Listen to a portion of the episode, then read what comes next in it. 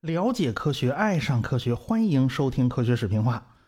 上文书讲到啊，伦敦城在闹鼠疫，鼠疫嘛，顾名思义就是很多老鼠传播的。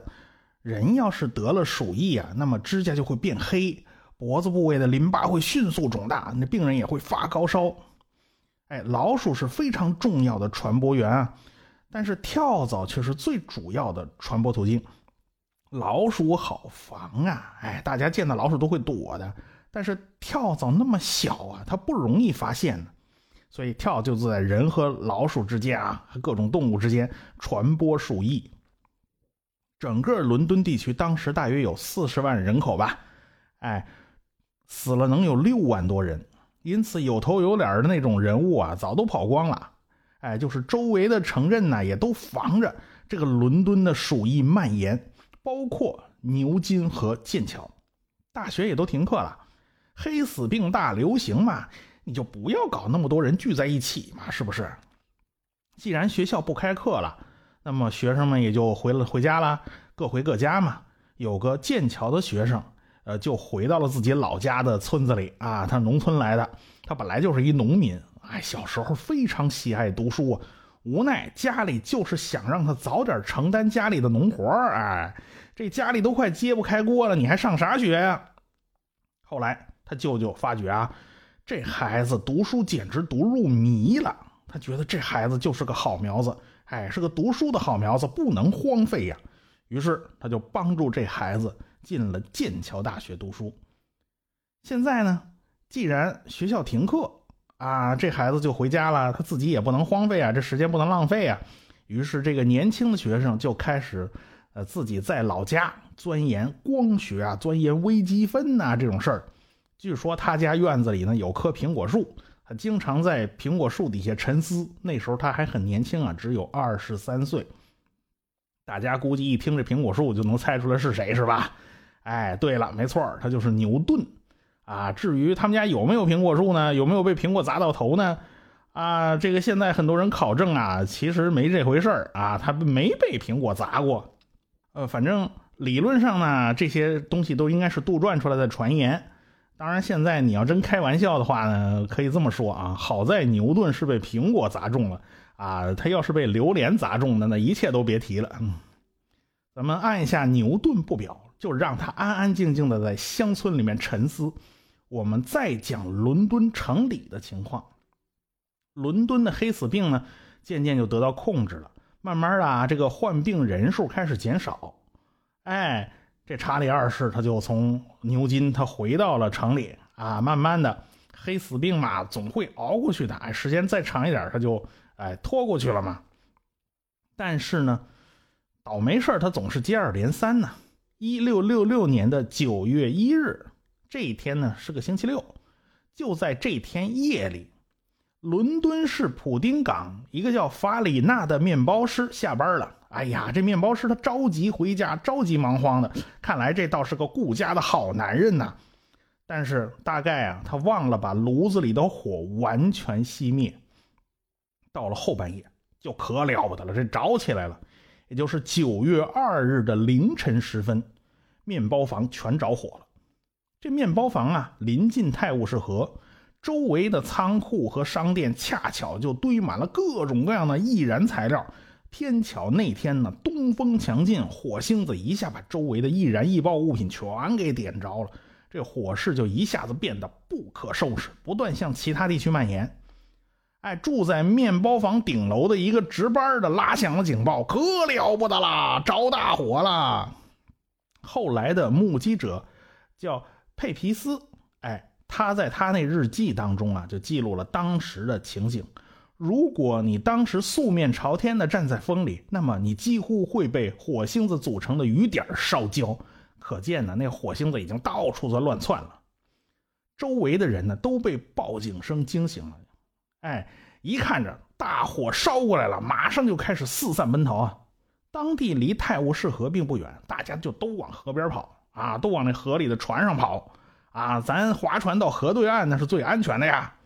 当然也有不怕死的冲进去救火，这这种见义勇为的也是有的啊，也有冲进大火抢救财产的，多少你得抢出点东西来吧。反正整个街区火光冲天呐，就夹带着哭喊声、噼啪作响的房屋的爆裂声。所以当时有个神职人员叫文森特，他在日记中写下了他当时的心情。他写道：“我觉得伦敦的希望消失了，说白了就是完了，完了，伦敦完了。”前文书我们讲的这个佩皮斯，马上就向查理二世的弟弟约克公爵报告了啊，把自己在这路上和船上。所见所闻这么一说呀，这约克公爵当时就蹦起来了。这事儿闹大了。这面包房说起来呢，还是国王的财产呢。啊，这查理二世就知道了，知道了以后马上蹦起来组织救火，这还了得？那怎么国王蹦起来了？那那那伦敦市那市长呢？啊，这个市长大人他不父母官吗？他哪儿去了？其实这位市长大人大人，他刚上任没多久，这凳子还没坐热呢。他的前任呢，闹黑死病的时候死了，哎，他才接过这烂摊子，哎，这没多长时间，这不礼拜天嘛，他在家睡懒觉呢。他开始呢没干啥事最近呐也闹了几次小火灾，也没惹出什么大乱子，他就懈怠了。后来啊，得到报告说火烧大了，他已经失控了，他吓了一跳，他跑出来一顿乱指挥啊，他这乱指挥呀。除了添乱，起不到任何有效作用。当时的伦敦城啊，房屋密度非常大，因为大量穷人跑进了城里，没地方住啊，都是那圈地运动，好多无业游民他就开始往城里跑嘛，就先搭个茅草棚，咱先凑合着吧。有钱人呢，为了躲避黑死病呢，早早就搬了家了。有好多人呢，都跑到乡间住别墅去了，他不在城里住。要说这个查理二世呢。你别说，他还真有先见之明。他早就颁布了法令，要限制伦敦的住房密度。你必须留下足够的空间啊！这茅草屋了、铁匠铺了，那市中心怎么能弄这么多呢？那万一着火，那不火烧连营了？而且，他觉得啊，还要把军队调到城里，分散在城的各个地方驻扎，维持秩序嘛。哪知道啊？这个新上任的伦敦市长头一个跳出来反对。城市里没这么多地方啊，人口又多，你不准搭建棚子，人难道人家都睡大马路上？再说了，当年他也没有马路嘛，当年就根本就没有硬化路面，都是泥地。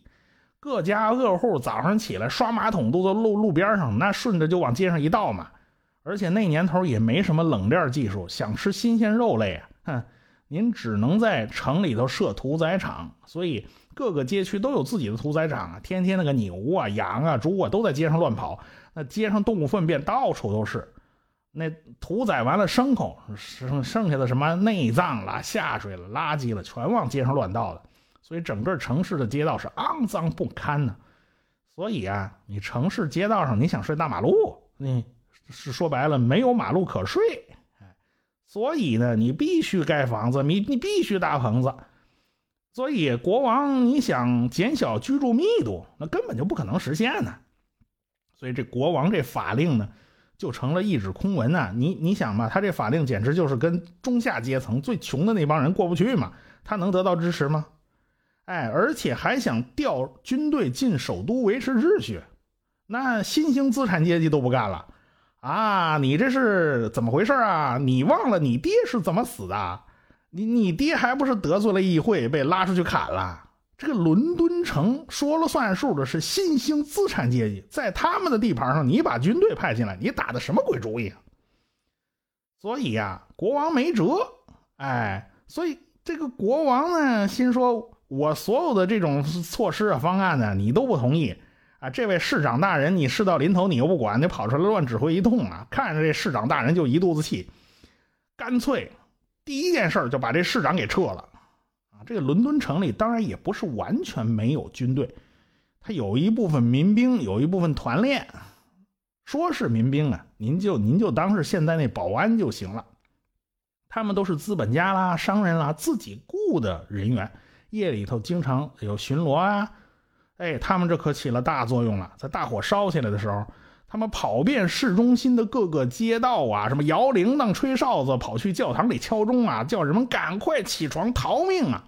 有好多人因此就保住了一条命。他们有啥办法呢？哎，这帮团练他也没他也没辙呀，对吧？只能瞪眼看着房子、街道被烧掉。最后想出一招，叫以毒攻毒。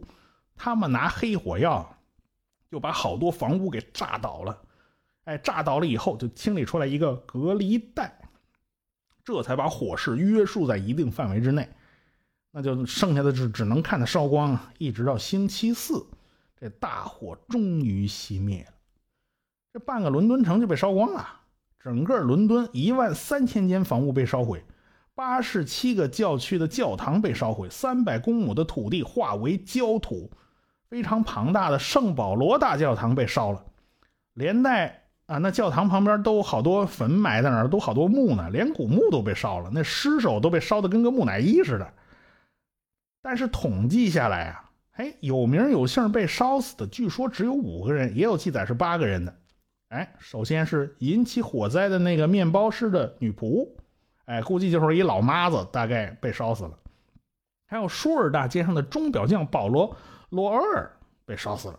还有一老头他从圣保罗教教堂里边啊，趁乱他抢了一条毛毯，结果自己被烟雾呛死了。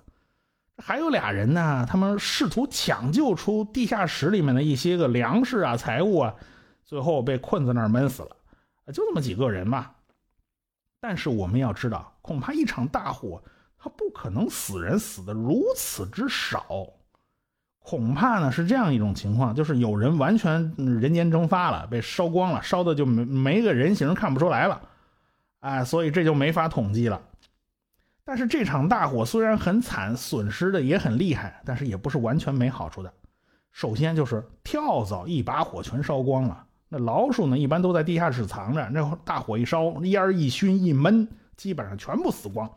所以啊，这一场大火过后，在伦敦肆虐了一年多的黑死病，这这回彻底解决。后来呢，大家就追究啊，到底罪魁祸首是谁呀？一时间呢，谣传纷纷呐，就各种谣言都起来了，大家都认为是国外的间谍作恶啊，或者是什么异教徒图谋不轨啦。反正这国王呢，就把啥事儿都推到首相身上。这首相呢？最后承担责任辞职了，辞职以后被人到处追，哈，最后不得不逃跑了了事啊。国王倒是自己啥事没有啊，这查理二世，反正到最后也没人去追究那个倒霉的面包师的责任嘛。不过我想呢，这个面包师从此以后他还能好好睡觉吗？他会不会夜里的突突然之间做噩梦惊醒，然后？起来去检查检查炉子有没有真的把火熄掉。我想他可能每一夜都会重复这个动作呀。哎，这都是留下心理阴影，求心理阴影面积嘛？这是。反正呢，无数人逃离了伦敦城，毕竟家园已经被毁了。好多人呢就再也没回到伦敦，上万人呢就在郊区搭帐篷勉强度日。但是伦敦城的重建计划也就马上提上议事日程了。你老住帐篷也不是回事儿嘛！哎，国王的驾前宠臣、著名天文学家、艺术家、建筑师雷恩爵士，受命领衔担纲伦敦城的总设计师。他呢就挑了一位好助手，这位助手叫做罗伯特·胡克。哎，这位胡克那可是个优秀的科学家，而且经常能鼓捣出一些稀奇古怪的发明。他前一阵子刚刚搞出了显微镜啊，而且还搞出了反射望远镜啊！哎，而且他小时候学过画画，还会搞设计，可以说啊，这个胡克是个多面手，哪方面都能拿得起来。在随后的这个重建过程中，胡克就开始大显身手，他负责了近一半的调查和测量工作，还要调解大量的什么地产纠纷呐。你一房子都一把火烧没了，这房钱是不是还要继续交啊？是不是？哎，那年头也没什么火灾保险呐。你都烧得一干二净了，哪个哪个地是谁的？这玩意儿都说不清了。哎，那好多金融啊、财产保险，这一切都还没发明呢，所以那个年头的损失是非常大的。但是伦敦呢，就开始大兴土木建设新家园了。这工人、建筑工人人手就开始出现短缺啊，建筑材料也开始短缺。哎，后来这个胡克提议，咱们做市政规划的时候，是不是按照法国巴黎的香榭丽舍大道设计一条城市的主干道啊？啊，结果他一提，大家都不干。这个英国人呐，他是以保守主义著称的，他们比较喜欢外甥打灯笼，啊，咱照旧啊，你在原来那基础上改改不就 OK 了吗？是吧？你原来的街道布局就不用去改它啦。过去不就是什么问题？密度太大了啊！这回把密度弄低一点，街道改宽敞一点吗？原来为什么会着火呢？不就房子都是木头的吗？现在都改成石头的吗？是不是？然后还要注意消防问题啊！隔一段距离打一口井啊！这个呃，万一发发生火灾，那是那马上就可以提水来来浇浇灭火嘛？是不是？哎。泰晤士河边也再也别堆放那些个易燃易爆物品了，而且整个城市啊还要组建正规的消防部门，你总不能没有消防队吧？哎，当时伦敦城就是没有消防队啊。城市的公共职能部门呢，也是从那个时候开始慢慢走向正规的。到了一六六七年，就转过年来了，就大部分人呢就有房子住了，不再搭帐篷了。到一六七五年，圣保罗大教堂开工了。到一七一零年竣工，这个新版的圣保罗大教堂是典型的巴洛克式的建筑，那是设计大师雷恩的手笔啊。现在我们到英国去能看到的这个圣保罗大教堂就是这个版本，啊，这个雷恩啊和胡克还搭档修筑了一系列的建筑，比如说皇上他们家的什么肯辛顿宫啊、汉普顿宫啊。哎，这都是他俩搭档修的。什么皇家交易所呀、格林威治天文台啊，这都是雷恩和胡克俩人搭档搭档给修出来的。当然，还有一个很重要的纪念建筑，就是伦敦大火的纪念柱。这个纪念柱到今天还能看到，就是雷恩和胡克俩人搭档干的。哎，这算是对伦敦这场大火有个交代，总算要告慰在天的亡灵的嘛。伦敦的重建就拉动了英国经济的复苏，这也算是因祸得福。过去那个肮脏不堪的伦敦也开始向现代化的城市过渡。所以写了《鲁滨逊漂流记》的那个笛福就很感慨啊：如果没有那场大火，伦敦乃至整个英国的经济就不会那么快有起色呀。当然啦，这个伦敦着火的时候，这个笛福啊才六岁，他是一六六零年出生的。同时呢，就是这个时期，好多科学巨人都开始登上历史舞台了。哎，科学家们开始一开始啊，就是私底下搞搞小聚会，互相交流一下自己的成果。呃，人员也没那么多。后来呢，慢慢就形成了两大坨。哎，牛津有一帮人，有有好多，哎，科学家是住在牛津嘛。还有伦敦有一帮人，我估计他们这是懒得跑路，毕竟两地之间有距离。后来查理二世复辟之后呢，哎，这伦敦这个大城市嘛，就变得特别活跃，所以大家最后都到伦敦来聚会。哎，是十二个人组成了一个小团体，每周讨论科学问题和实验问题，而且开始招兵买马了。哎，就开始物色，开了个四十个人的名单觉得这些人都不错，应该通通招过来，吸纳进我们这个团体。到了一六六二年，国王就颁发了皇家特许状，成立伦敦皇家学会。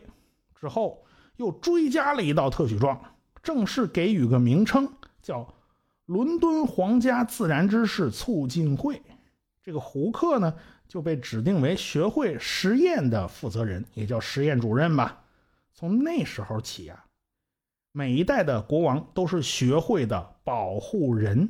现在这个主组织的这个正式名称啊，非常的长，哎，全称叫做伦敦皇家自然知识促进学会的会长、理事会及追随者们。哎，这名字太长了，所以有个简称叫皇家学会。它是世界上历史最长，而且又从未中断过的科学学会。它在英国呢，起到了国家科学院的作用。你看啊，这时间就这么巧，皇家学会成立的时间呢，恰好就是伦敦黑死病啊，还有大火两场大灾难的这个前前夕，哎，基本上是个前后脚关系。那有了皇家学会呢，那么科学家们就不是自己在书斋里面单打独斗了，他们就有了聚会与交流的场所。那么人间所有的恩恩怨怨都会在这里上演，毕竟有人的地方就有江湖。到了一六六九年。牛顿就正式担任了剑桥大学的卢卡斯数学讲座教授，这个教席算是非常有名的教席之一了。所以牛顿算是正式进入学术界，而且是扬名立万了，已经不是那个昔日的穷学生了。啊，牛顿和胡克关系一开始还是不错的，但是后来就反目成仇了。啊，胡克和牛顿这段公案呢，几乎是贯穿了这两位顶尖科学家的一生。双方都是那个时代的杰出学者，呃，基本上也是当时最好战的人士啊。双方都秉持着什么“春风吹，战鼓擂，如今世道谁怕谁”的这个态度，这互不相让。这可能啊是科学史上规模最大的撕扯啊！这场撕扯涉及到了许许多多的领域。一开始，俩人战斗的领域是在光学范围内啊，一个是波动说，一个是微粒说呢。哎，后来呢，扯扯扯，俩人就扯远了，俩人就开始撕扯万有引力的知识产权问题啊！到底这玩意儿是谁是知识产权？到底是谁的？为这事儿他折腾了三十年。后来就不只是这俩撕扯了，这莱布尼茨加入战团了，就开始撕扯这个微积分的发明权。后来还有皇家天文学家弗拉姆斯蒂的掺和进来，就是指责牛顿和哈雷合伙偷数据，这剽窃，这盗版呢？反正这个里里外外就吵成一团了。这个胡克，我们先得讲讲啊，这就得从这胡克这个人讲起。胡克呢是生于一六三五年，他的出身很低微啊，是个牧师的儿子。胡克从小就表现出对机械制造和绘画的浓厚兴趣以及创造力。哎，有个画家叫约翰霍斯金斯，曾经看到过小胡克，那时候还小呢，就拿那个煤炭呐、红土啊、白垩呀，哎，在那儿画画。哎，他就认为。哎，这个孩子真是有绘画天赋。到了一六四八年，胡克的父亲去世了，那胡克没办法，就到伦敦去谋生了。在霍斯金斯的这个推荐之下呢，他就成了一个肖像画家，叫彼得雷利的学徒。哎，在在人家手下干学徒啊。不久，这个胡克就发现自己还是不喜欢画画，哎，就离开画室，进入了威斯敏斯特学校读书。这个校长啊，很看重他的天赋。就把他那个学费给全免了。后来两个人成了莫逆之交啊，哎，而且好好朋友啊。胡克在威斯敏斯特学习拉丁文、希腊文和欧几里得的几何原本等等一堆的课程。像约翰威尔金斯和天文学家叫沃德，他们就注意到，哎，这个胡克在机械制作上的那个创造力和技巧太惊人了。而且就引导他开始学习物理呀、天文呐、医药化学什么，反正什么都学。所以到一六五三年，这个胡克得到了在牛津大学教堂唱诗班的一工作啊，那先去唱歌去了啊。反正他进了牛津大学，但是他没能拿到学位。哎，但是他进了牛津大学以后呢，却取得了比一千个学位都重要的东西，就是他结识了一批人呢。当时有一批。人是活跃在牛津的这个附近，哎，这有一一大批学者。最重要的一件事儿就是他遇到一个人，这个人可以说在胡克的学术道路上是起了重要作用的。那么此人是谁呢？咱们下回再说。我是刘敬正，我是汪杰，我是吴黎明，我是王木头，我是旭东，我是卓老板。